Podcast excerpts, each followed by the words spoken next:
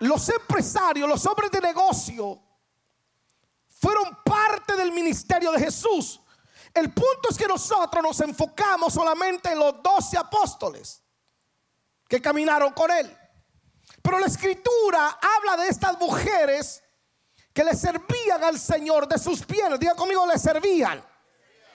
También habla de este hombre rico de Arimatea que le servía de sus bienes. O sea, este hombre era discípulo de Jesús y el ser hombre de negocios no le impedía ser discípulo de Jesús. Mm. Entonces quiero enseñar, quiero enseñar o predicar sobre uno de los demonios más terribles que se infiltra en la iglesia. Y ese demonio se infiltrado en las congregaciones, en las personas, y que cuando se confronta, o si no se confronta, hace mucho daño. Porque muchos proyectos son detenidos por responsabilidad de este espíritu perverso. Y le estoy hablando de la avaricia. La avaricia es perversa, que ni siquiera nos deja disfrutar lo que tenemos. La avaricia es tan terrible que usted no la conoció en el mundo, usted la conoció en la iglesia. En el mundo usted era la persona más generosa y nunca cuestionó nada. Usted en el mundo, algunos dirán si es cierto, usted en el mundo era la persona más generosa, iban a los bares y decían, no importa, yo invito a la siguiente ronda, pidan todos, yo pago. Usted era generoso. Usted enamoraba a una dama y pagaba lo que fuera por esa dama. Y hoy la que es tu esposa.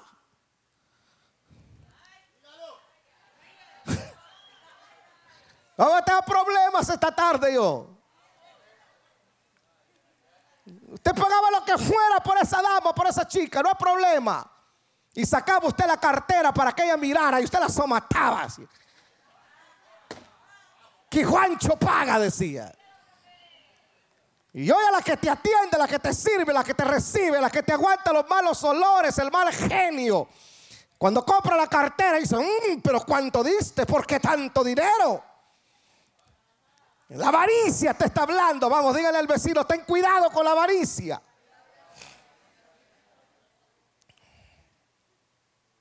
Ahora, mire qué, mire qué perverso es este demonio de la avaricia. Que a todos los que Dios sacó de escena de esta tierra no los sacó por adúlteros. Usted lee la Biblia de Génesis a Apocalipsis. No hay un solo hombre que haya adulterado que Dios lo haya sacado de escena. No hay. Revisa la escritura. David, el pecado de David fue escandaloso, fue un pecadote. Le gustó la hermanita y se la comió. Le embarazó. O sea, David la vio y la volvió a ver. Y la miró otra vez y la deseó y la mandó a llamar. Y para que no se enterara el compadre lo mandó a matar. Pero terminó siendo el hombre conforme al corazón de Dios. Ojo, no lo estoy mandando a adulterar. Porque David tuvo consecuencias hasta el día de su muerte. Su familia se le dividió, sus hijos se mataron. Siempre habrán consecuencias.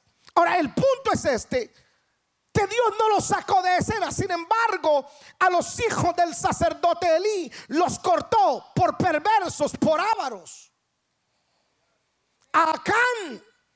El Señor le dijo, no toquen nada de Egipto. Y Acán tomó un lingote de oro, tomó un manto babilónico y lo escondió en su tienda. Y Dios lo sacó y lo apedrearon y murió él y su familia.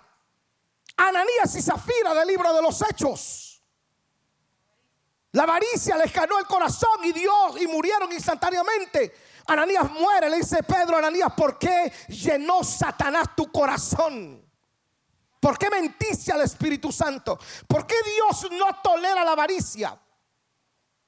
¿Por qué Dios detesta la avaricia? Ya lo vamos a aprender ahora. ¿Qué es la avaricia? La avaricia es un deseo Es un afán desordenado, desmedido por obtener bienes, riquezas para uno mismo. Porque un avaro es incapaz de disfrutar lo que tiene y mucho menos compartir lo que tiene. Porque es avaro. ¿Se recuerda usted aquel hombre que dijo, tantos bienes tengo? Acuéstate, alma, disfruta. Y el Señor le habló en la noche y le dijo, necio. Esta noche vienen a pedir tu alma y lo que has cosechado, lo que has engranerado, ¿de quién será? El ávaro compra un traje, no se lo pone, lo vive guardando. Dice, cuando se case mi primera hija, y termina usándolo el yerno en el funeral de él, porque ese ávaro no se lo pone. Salmo 119, 36 dice, inclina mi corazón a tus testimonios y no a la avaricia. Inclina mi corazón a tus testimonios y no a la avaricia. Proverbio 28, 16 dice, el príncipe falto de entendimiento multiplica la extorsión, mas el que aborrece la avaricia prolongará sus días. O sea, la persona que no es sábado vive en paz. Es aquel que dice, en paz me acuesto y así mismo me levanto. Estoy tranquilo, confiado en Dios. No es lo que posee. Ahora, ¿por qué digo que la avaricia es un demonio? Mire, porque la avaricia, vuelvo a decirle, usted la conoce en la iglesia y la practica. Porque los proyectos en las iglesias como construcción de templos, compra de equipo nuevo, siempre son cuestionados. Todo lo que tenga que ver con inversiones en la iglesia, siempre serán cuestionados, siempre serán criticados. Pero nadie cuestiona un bar, un casino. Nadie. Absolutamente nadie. Si usted va a Las Vegas, mirará. ¿Cuántos han ido a Las Vegas? ¿Alguien ha ido a Las Vegas? Uy, los demás son tan santos, Dios mío. Si usted va a Las Vegas, usted notará que todo es exageradamente extravagante. Los edificios, los hoteles, las luces. Y usted no llega a Las Vegas diciendo, mm, pero qué despilfarro. ¿Por qué gastan tanto dinero en estas columnas? ¿Por qué gastan tanto dinero en, en, esas pantallas? No, usted las admira. Y usted sale diciendo, wow, qué hermoso, qué bello. Usted no lo cuestiona. O no, no lo voy a decir usted, pero algunos no lo cuestionan, las personas no lo cuestionan. Pero sí cuestionan todo lo que uno haga en lo, en lo espiritual, en una iglesia.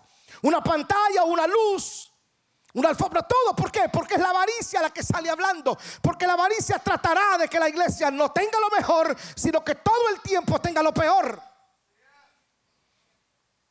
Porque entre más arruinada está la iglesia, entre más arruinados están los cristianos, más espirituales son.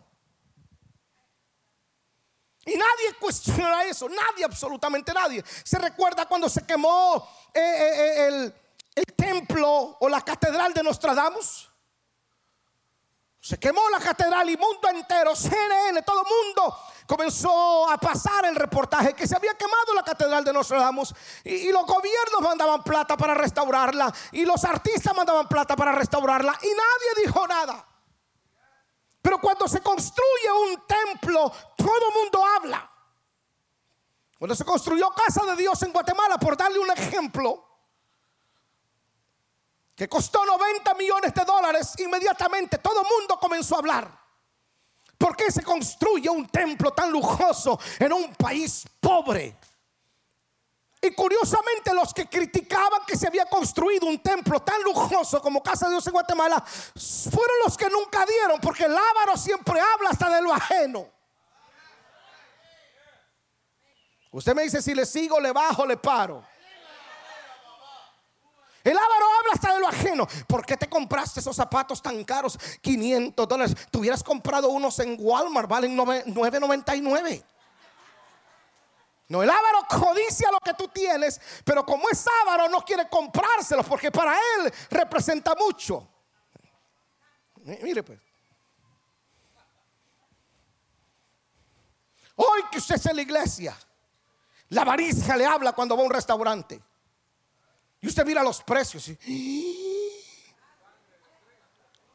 Jesús, María, José y el burrito que lo llevaba. 100 dólares este plato de comida. Uy, no. Estos son tantos lempiras en Honduras. Y los niños muriéndose de hambre. Bueno, entonces muérase de hambre usted también. No se lo coma. La avaricia te habla.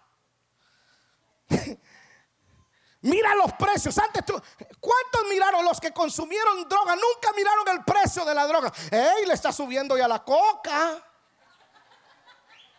La marihuana está, está de menos de calidad y le, le está dando más. Nunca cuestionaron nada. No, venga el perico para acá. Jamás lo cuestionaste, jamás cuestionaste al dueño de la cantina en qué invertía la plata. Ah, pero si cuestionas a los pastores en qué invierte la plata. La avaricia te habla.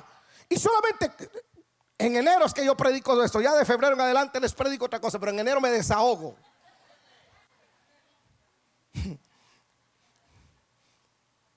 Porque todos pueden comprarse lo que se les da la gana, menos alguien que es líder, menos alguien que es pastor.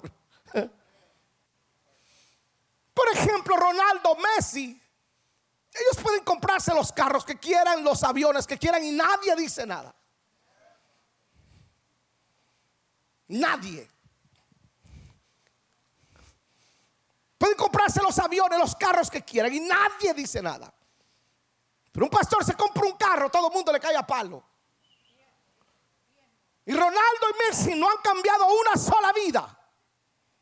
No han transformado una sola familia un solo matrimonio.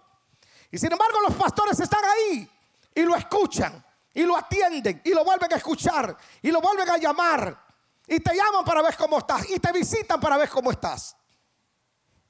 Y yo me recuerdo que cuando compré el auto que manejo, el, el, que cargo, no sé quién tomó foto y, la puso por ahí. Te comenzaron a hacer un montón de, locuras y, me daban ganas de contestar. Eh, mira dónde fueron a parar los, los diezmos de la gente. Y yo decía, pedazo de corazón, si lo que tengo es una deuda.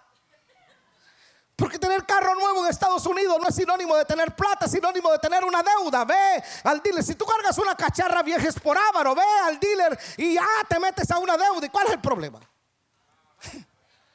Es deuda lo que tenemos. El sistema crediticio, en Estados Unidos se presta para eso. O sea, aquí tiene, tienen deuda, o sea, tienen buen crédito los que más deben.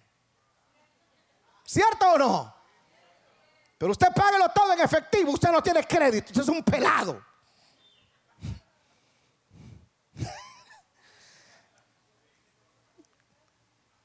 La avaricia habla, mira, ¿por? Porque la avaricia tratará de, de, detener todo lo que tenga que ver con la iglesia del Señor. Absolutamente todo. Todo es cuestionable. Por eso Dios detesta la avaricia. La detesta tanto que nos aconseja Mire lo que dice Proverbio 23, 6. Proverbio 23, 6 dice, no comas pan con el ávaro. Qué bárbaro. No comas pan con el ávaro, ni codicia sus manjares. Porque cuál es su pensamiento, su corazón, tal es el come y bebe, te dirá, mas su corazón no está contigo. O sea, el ávaro es, es hipócrita, no es confiable. O sea, te invita a comer y está viendo qué te comes. ¿Qué pides? Y luego que te invitó a comer y ve que sos de buen diente, dice, uy, no lo inviten porque se me dejó la cocina pelada. Porque es sábado. Vamos, a alguien por ahí le están sonando los oídos. No comas pan con el ávaro, hasta debo evitarlo. Señor, porque todo se contagia, todo se contagia. El sueño se contagia, la risa se contagia, también la avaricia se contagia. Todo es contagioso. ¿Qué pediste? ¿Por qué estás pidiendo tanto? Universidad para tus hijos. Ay, no, demasiado cara. Y uno le hace caso al ávaro. Le pones atención al ávaro. Y cuando te hable un ávaro de lo que tú estás deseando para tus hijos, cuando el ávaro te hable y mire, en primer lugar, no se ha metido. Yo lo estoy, le estoy pidiendo a quien me lo puede dar, que es Dios, y como usted no me lo va a dar, manténgase callado. La avaricia es perversa. O sea, ¿de qué sirve invertir tiempo con, con, personas ávaros que jamás le suman a tu vida? Jamás le suman.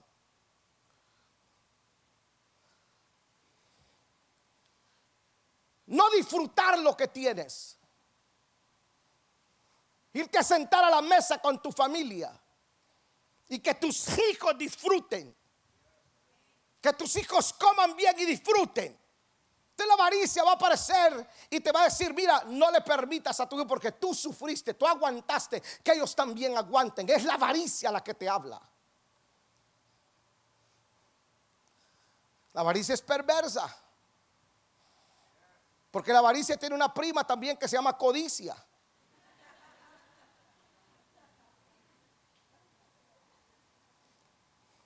Ahora, las riquezas del ávaro no tienen solidez. Toda la prosperidad, entre comillas, del ávaro no tiene solidez, no tienen que sostenerse. Se apresura el ávaro, dice Proverbio 28, 22, y no sabe que le ha de venir pobreza. Otra traducción dice, quien solo vive pensando en dinero acabará más pobre de lo que se imagina. Como no tiene solidez, todo lo que se construye en avaricia, tarde que temprano se desborona. Gente que del cielo pasaron al infierno. Esto es típico, usted lo ve, por ejemplo, en algunos personajes, sobre todo en la política, que entraron pelados a gobernar y salieron millonarios. Lo triste es que después de ser autoridad terminan siendo juzgados por la ley y quedan en vergüenza porque todo lo que tienen, lo que robaron, no lo pueden disfrutar porque están en la cárcel. Porque la avaricia y la codicia les traicionó, les capturó el corazón. No pueden dormir en paz, no pueden comer en paz. Sin embargo, aquellos que hemos aprendido a amar a Jesús y su obra y ser generosos con Él, podemos decir en paz me acuesto, a sí mismo me levanto, sé, aleluya, sé que mi economía proviene de Dios, mi socorro proviene de Dios. Nada me quita el sueño.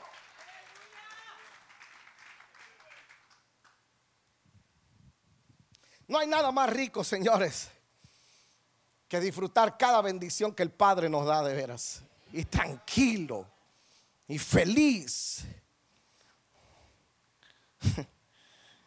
¿Sabe que yo conocí a un muchacho en Norte Carolina? Estaba yendo para un retiro y él me fue a recoger al aeropuerto. Y era el hombre que tenía más dinero en, en Charlotte. Mucho dinero, muchos restaurantes. Había sido un hombre que manejó demasiado dinero.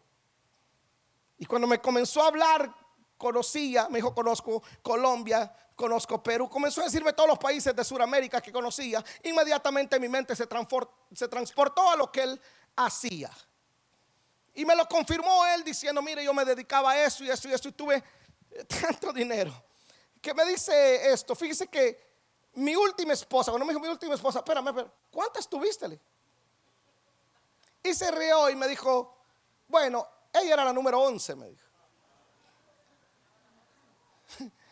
Literal. Y entonces la esposa le dijo, ya no te aguanto, no te soporto. Y él le dijo, también yo. Y le dice, le dice ella, dame medio millón de dólares, te firmo el divorcio y me voy. Y él se fue, a, se fue a un lugar, saca medio millón de dólares que tenía. Y le tenía medio millón de dólares en cash y tenía mucho más. Y le da medio millón de dólares. La mujer le firma el, divorcio. La mujer se va y a él le da risa. Hoy con ese medio millón, ella puso un supermercado. Ella tiene plata, yo estoy pelado, me dijo. Y me dice, lo único que me quedó de todo ese dinero que manejé fue este Rolex, que lo voy a vender para lograr pagar mis deudas.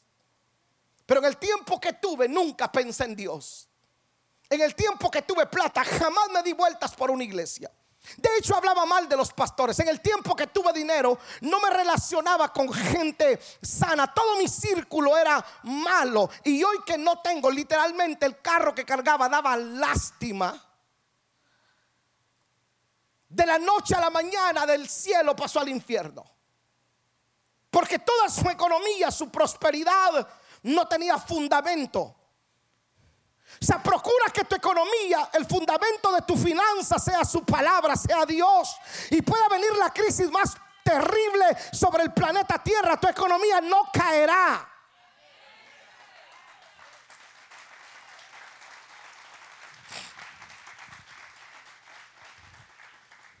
¿Sabe que en el 2007 cuando la economía colapsó para algunos fue la mejor temporada de su vida para hacer negocios? Y un hijo de esta casa me dijo un día, mire, mire, me dijo, si dicen crisis de 2007, 2006, yo no la sentí, me dijo. De hecho, fue cuando mejor me fue. Me fue tan bien me dijo que compré casas a lo loco.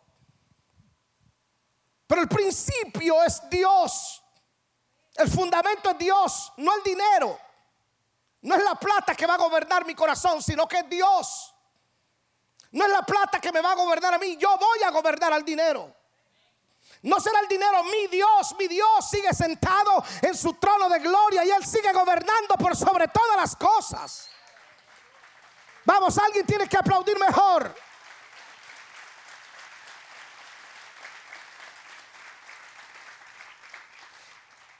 Ahora vea qué estricto es Dios con respecto a esto. Que Dios prohíbe que a un ávaro se le ponga en el ministerio. Un ávaro no califica para el ministerio. Éxodo 18, 21 dice, además escoge tú entre todo el pueblo varones de virtud, temerosos de Dios, temerosos de Dios, varones de verdad, que aborrezcan la avaricia, que aborrezcan la avaricia. Un hombre de Dios tendrá como prioridad siempre el ser generoso para con Dios y para con los demás. No pensar en sí mismo. Es peligroso poner a alguien en, liderazgo cuando el corazón de él es sábaro. Es tan perverso que el dinero lo desvía, lo aparta y detrás de él la gente. Entonces Dios dice a un ávaro no me lo pongan al servicio en el liderazgo. Ahora, ¿cómo rompo con la avaricia? Porque el problema es serio, la avaricia es seria, es perversa. ¿Cómo la quebranto? ¿Cómo salgo de ello? ¿Cómo no ser cautivo por la avaricia? Hay un solo camino. Usted puede ayunar y puede hacer guerra espiritual y puede meterse en vigilia y reprender al demonio de avaricia y no se va a ir. Porque la avaricia no se va orando y ayunando. El único camino para romper la avaricia se llama generosidad. El único camino para romper con la avaricia se llama dar. Se llama generosidad. Colosenses 3:5 dice, haced morir pues lo terrenal en vosotros. Fornicación, impureza, pasiones desordenadas, malos deseos y avaricia que es idolatría. Todo eso debe de morir. Entonces, si yo no quiero ser atrapado por la avaricia, la única manera que mi economía entre en legalidad es ponerle fundamento. En la generosidad es el camino. Proverbios 11:25 nos dice Salomón, el alma generosa será prosperada. Una de las cosas que en los 27 años que tengo de vivir en Estados Unidos, he admirado la generosidad del país. No existe nación en el mundo que done tantos recursos a naciones extranjeras como este país. No existe nación más generosa que este país. En cualquier desastre aparece Estados Unidos donando.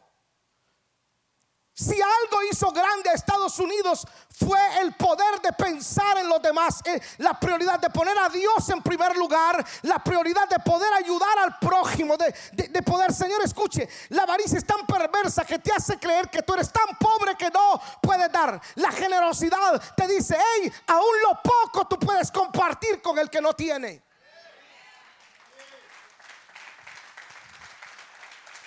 Alguien dijo esto, que por muy amolados que estemos, siempre tenemos algo para compartir.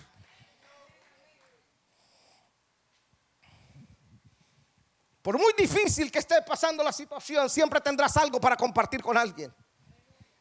Ser generoso con Dios, por supuesto.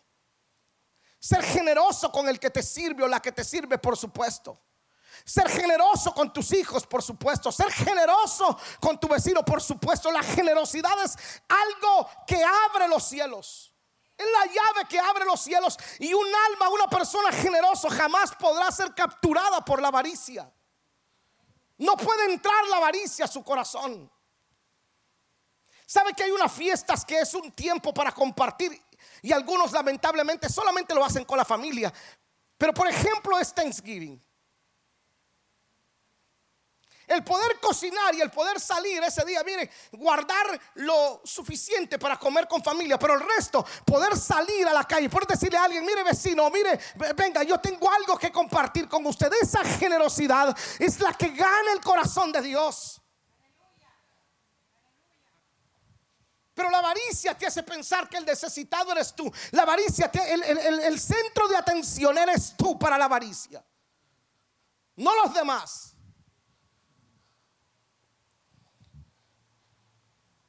Cuando yo escuché el testimonio de ese muchacho alimentando 500 niños, me transporté inmediatamente en los hijos que tenemos acá. Yo dije, qué interesante, 2023 vamos a mandar a un montón de niños de acá, con permiso de los papás, teenagers, para que vayan allá a Guatemala. Ayudar a esos 500, a ese pastor, a ese médico, con esos 500 eh, eh, niños, con un solo objetivo, para que ellos aprendan a valorar lo que aquí tienen. Tenemos demasiado, tenemos abundancia acá. Tenemos, si queremos nosotros seguir siendo partícipes de esa abundancia, tenemos que practicar la generosidad, que la avaricia no atrape nuestro corazón. Iglesia, por mucha bendición que Dios nos dé, aprendamos a darle a aquellos que no tienen. Podemos practicar la generosidad. ¿Sabe qué nos va a sostener en la mala economía que se aproxima? Porque le tengo noticias. Queramos o no queramos, en algún momento la economía se va a contraer. En algún momento la economía de Estados Unidos va a entrar en recesión. En algún momento, nos guste o no nos guste. ¿Sabe qué nos va a nosotros garantizar que en crisis económica nosotros podamos estar bien, la generosidad. Bienaventurado el que piensa en el pobre, en el día malo, lo va a librar. En el día malo, tú tienes el carácter moral para ir delante de Dios y decirle, Señor, yo he sido generoso con los demás y contigo. Y nunca te va a dejar, jamás te va a dejar en necesidad. Nunca. He descubierto que la generosidad me abre puertas extraordinarias. Desde hace años, Paola y yo tomamos la iniciativa de ayudar gente, de ayudar personas que no conocemos.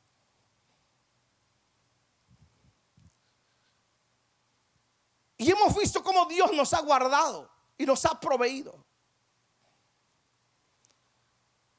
Hace poco un hombre, no lo conozco, ¿quién es? Mi suegra lo conoce. Su familia le dio la espalda y él sus riñones colapsaron. Que por seis meses, siete meses enviándole dinero, no sé quién es, para que se haga diálisis. Y ahora tenemos que pagarle un tratamiento más Y usted dice, sé pastor, que lo que hace su derecha no lo sé por la izquierda. Yo lo sé, pero te lo cuento como testimonio. Que no es porque tenga o porque no tenga, sino porque aún lo poco que tenga, habrá alguien que está en peores condiciones que yo y lo poco que yo le dé es mucho para él en el momento de dificultad.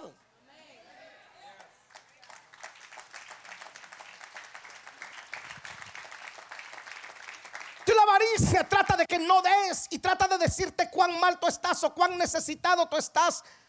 Cuando la generosidad es la llave, la única razón por la cual Dios no puede bendecir a algunos es por la codicia que tienen en el corazón, porque el dinero les ha atrapado tanto el corazón que si no tienen ciertas cantidades siente que se mueren. Por el amor de Dios, si no teníamos nada cuando venimos a este mundo, o por lo menos a este país. ¿Qué tenías cuando llegaste a este país? Deudas ni dónde dormir. ¿Qué tenías? Pedías ride y hoy tenés auto. ¿Por qué no recordarte esos momentos donde no tenías nada y ahora que estás bien? ¿Por qué no extenderle la mano a alguien? No es que te caiga bien o te caiga mal, no. El punto es que esa persona es alguien que tiene un alma igual que tú.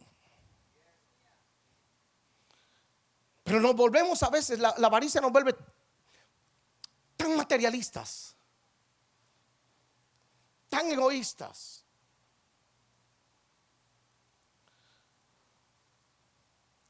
Sobre todo cuando se trata de dar. No solamente por una buena causa en la iglesia, sino tu responsabilidad con Dios. Porque tú nunca cuestionaste lo que dabas en otro lado. Fíjate qué perversa la avaricia, que tú cuestionas algo que es 100% bíblico y que es una llave para prosperar, que son los diezmos. Algo tan simple. Porque el, 10% que tú le das a Dios es la, es, la, es la base, es la garantía de que Dios se va a hacer responsable de tus necesidades. Porque yo no me quedo con el 90% del salario. Yo me quedo con el 10% que le doy a Dios, porque el 90% se me va a ir en gastos, pero lo que yo le doy en generosidad y en obediencia a Dios, señores, es con lo que yo me quedo. Es mi crédito en el cielo para que Dios pueda bendecirme, porque Dios por justicia, por justicia, no puede bendecir un ávaro. Porque le hace mal el tener. ¿Sabe lo peor que le puede pasar a un ávaro? es llegar a tener.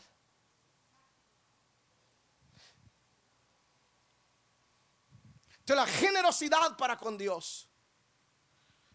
La generosidad para con los demás. Si a nosotros nos hubieran enseñado principios básicos que el Señor estableció como diezmos, ofrenda, primicia, le prometo que algunos de nosotros no estuviéramos acá. Pero venimos acá. Y aún sabiendo que la llave, no resistimos. Y es porque la avaricia atrapa al corazón. Llevo 17 años enseñando esto, 17 años. ¿Por qué no paro? ¿Cuál es mi visión? Hasta poder liberar a cada persona de la avaricia y que pueda vivir una vida próspera, que es la que Dios te quiere dar. ¿Sabes cómo yo vine a, Estados Unidos? Yo vine con deudas. A dormir en el suelo. Pero confiando en cada palabra que Dios me había dado. Y un día sentados en la mesa con Paola, determinamos cambiar completamente nuestra actitud hacia Dios y hacia los demás. Pensar más en Dios y en las personas. Y decidimos que Dios se encargara de nuestra economía. Que Dios se encargara de nuestra economía. ¿Cuántas veces tuvimos que pagar nuestros propios boletos, nuestros propios hoteles para ir a ayudar a personas que ni siquiera conocíamos? Usted pregunta, ¿me he cansado? Jamás la escritura. Siempre mi amparo será la escritura. No nos cansemos de hacer el bien porque a su tiempo segaremos si no desmayamos. Siempre.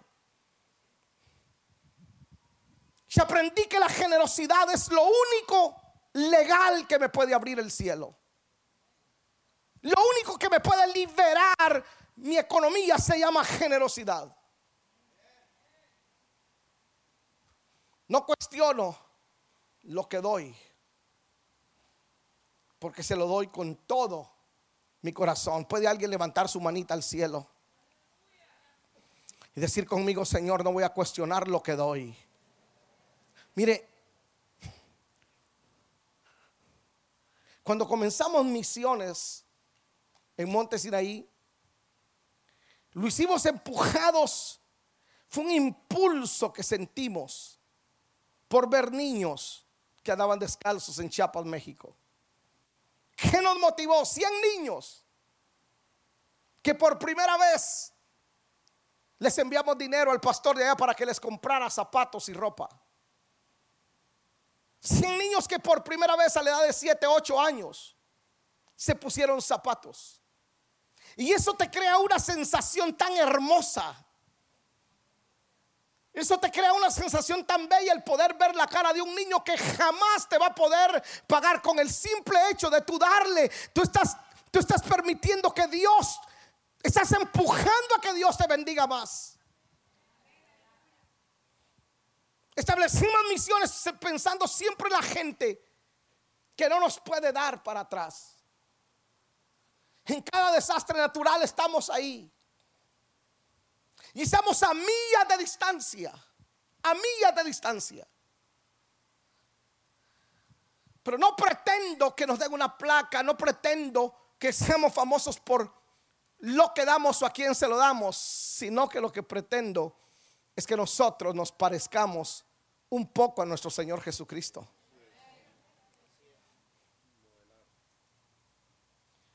Que podamos dar un poco de lo que tenemos.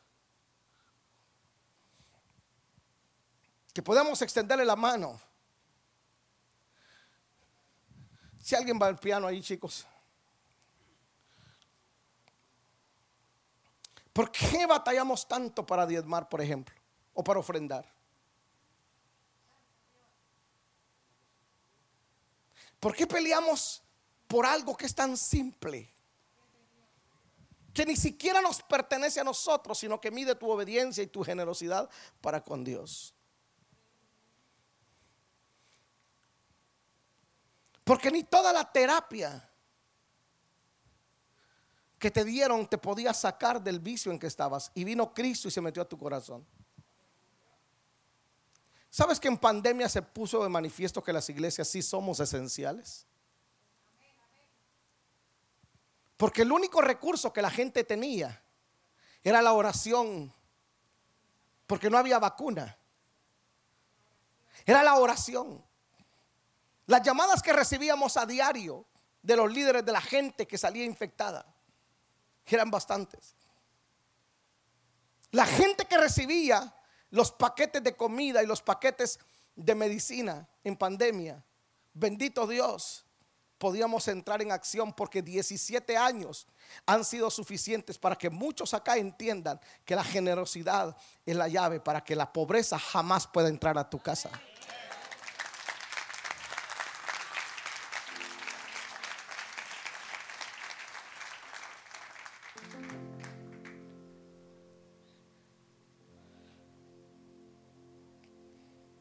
Y entonces el crítico critica desde su avaricia. El generoso no presta tiempo para criticar. No tiene tiempo para ello. Porque está produciendo. En el 2023 nos vienen desafíos grandes como iglesia. ¿Con quiénes lo vamos a lograr? con los generosos. En 2023 nos vienen desafíos enormes. Lo vamos a lograr con los generosos. No hablo de la construcción. No, no, eso es, eso es, parte de... Hablo de las misiones. Esos 500 niños en Guatemala, no sé cómo. Pero vamos a llegar a ellos.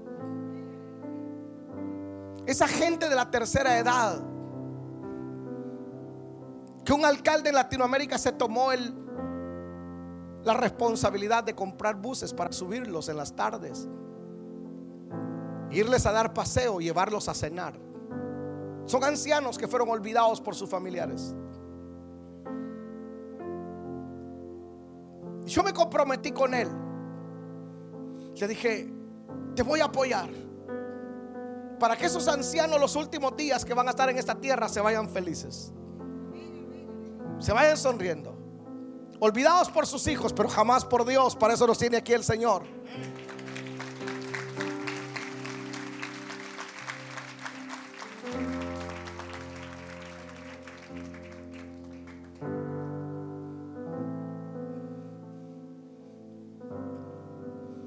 Quisiera tener mucho más en esta iglesia.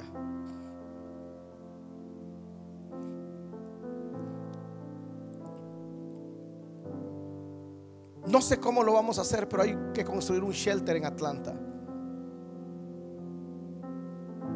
¿Sabe que en el bosque que está ahí,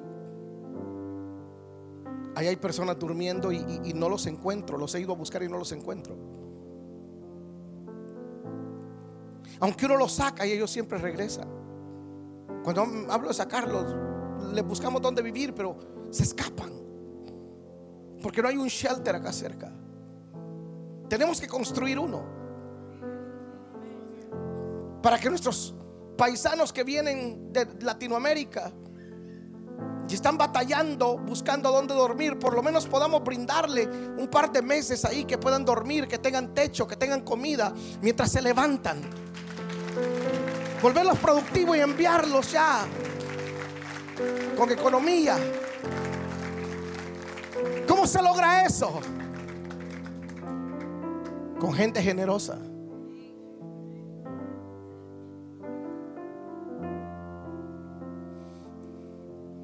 Con la gente que puede ser generosa con Dios. Que no vacila en diezmar y en ofrendar.